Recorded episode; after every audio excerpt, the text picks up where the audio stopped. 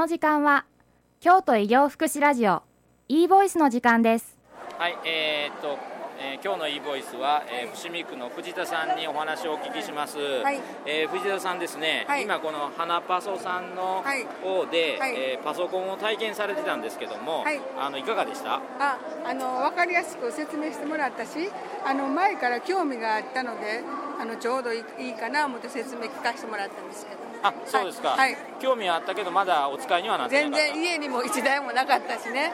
ほんでどんなもんかもなかったし。ほんでコマーシャルでちょっと見てたしどんなんかな思ったらコマーシャルと一緒のや言わはったから。あー、そうですか。はい。はい。えー。ど今日はどんなことを体験されたんですかね？えーと年賀状の書き方とか。あ年賀状の書き方、あはい。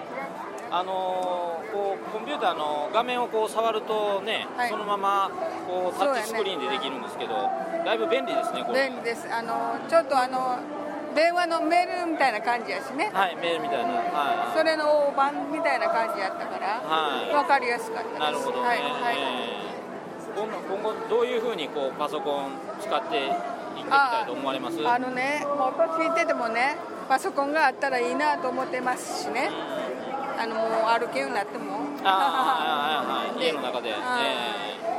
いまあ家に1台あったらいいなと思ってるんですけど、はーなるほど。い、今日の花パソさんのあのどうですか？あの指導というかインストラクションが分かりやすかったですか？分かりやすかったです。ああ、はい。そうですか、はい。うん、なかなかこういうふうにあの初めの取っかかりがないとね難しいですよね、はい。まだ教室もある言うてはるし、ええ。まだ時間があったら寄せてもらおうかな。ああそうですか。は、はい。いありがとうございます。ありがとうございました。え頑張ってください、はい。ありがとうございました、えー今日の e ボイスは、えー NPO 法人花パソの馬場さんにお話を聞きます。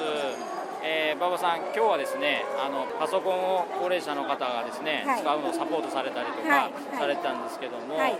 あのあと iPad をですね、はい。あの今日はこちらのブースに4台置かれて、はい。ええあのみいろいろデモンストレーションされてるんですけど、はい。はいあのいかがでした？皆さんの反応は。はい、そうですね。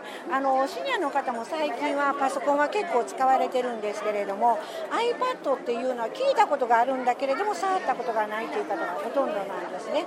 で、若い方がよく電車の中でこう指で何かこう触っておられるのは見ておられるんだけれども、もう自分たちにはとてもじゃないけどそういうものは使えないと思ってらっしゃったのが、実際に体験されますと、あ、なんかこんな簡単にできるものやということと、なんかこう動画とか絵とかが結構写真ともすごい綺麗なのであすごいなって今の時代ってこうこんだけ進んでるんやっていう驚きの声が結構多いですね。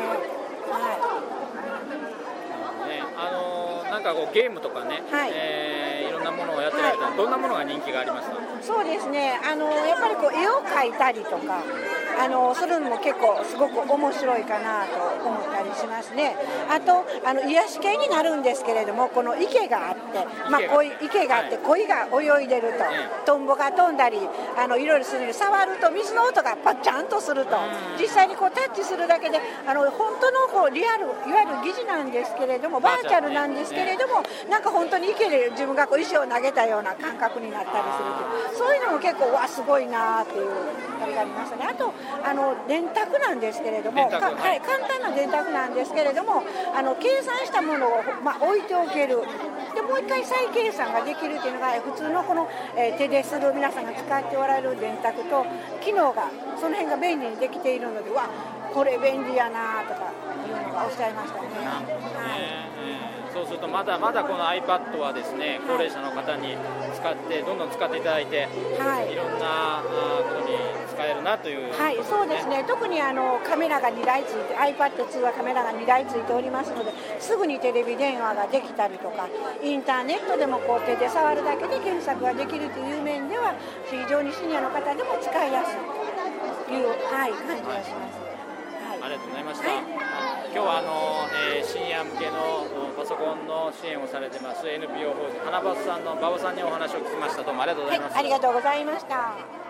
Thank you.